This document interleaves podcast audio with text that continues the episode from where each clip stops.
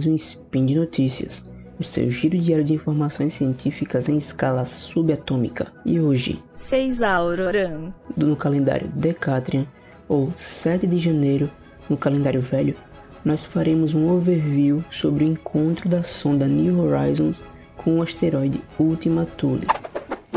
Speed Notícias.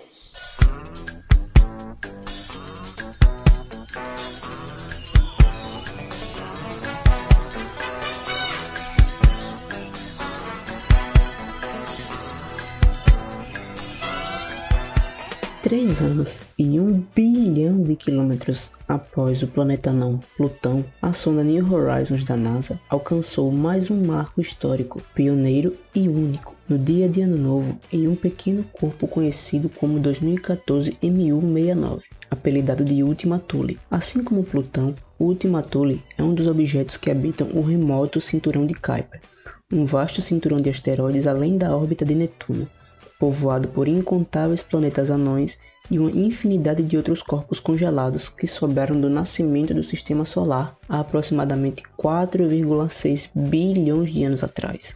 O Ultima Thule não passa de um ponto branco bem fraquinho até mesmo para o telescópio espacial Hubble. Ele é hoje o objeto mais distante já explorado diretamente por nós, uma marca que provavelmente vai durar por décadas e décadas a New Horizons passou pelo seu alvo a uma velocidade de quase 15 km por segundo às 12h33 no dia de Ano Novo, passando a cerca de 3.540 km da superfície ainda não vista do Ultima Thule. Quatro horas depois, a sonda girou para mirar sua antena parabólica para a Terra para confirmar um encontro bem sucedido.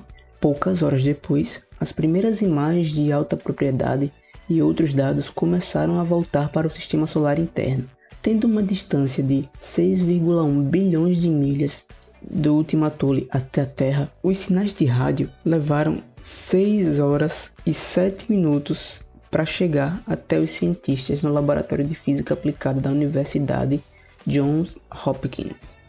A primeira imagem de alta resolução foi revelada durante uma coletiva de imprensa em 2 de janeiro. O Laboratório de Física Aplicada, que construiu e opera a New Horizons para a NASA, planeja publicar imagens e outros dados na página da web da New Horizons e no canal do laboratório no YouTube. Apenas um punhado de imagens e outros dados de alta prioridade eram esperados antes que a New Horizons passasse por trás do Sol em 4 de janeiro, interrompendo temporariamente as comunicações com a Terra.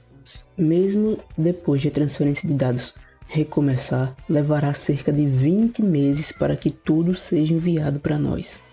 Isso é causado pelas enormes distâncias que existem entre a Terra e a sonda e devido ao fraco sinal do transmissor de 30 watts da New Horizons e outras demandas nas antenas da Deep Space Network da NASA usadas para se comunicar com sondas em todo o sistema solar.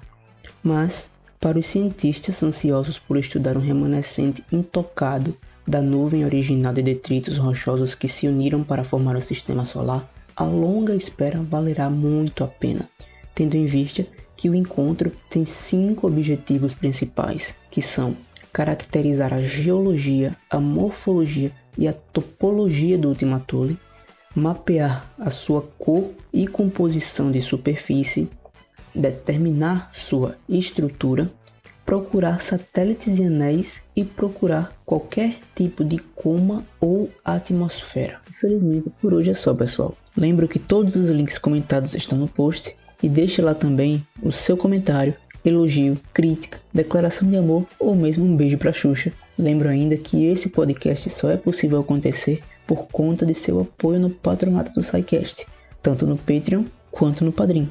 Um grande abraço, olhem sempre para as estrelas e até amanhã.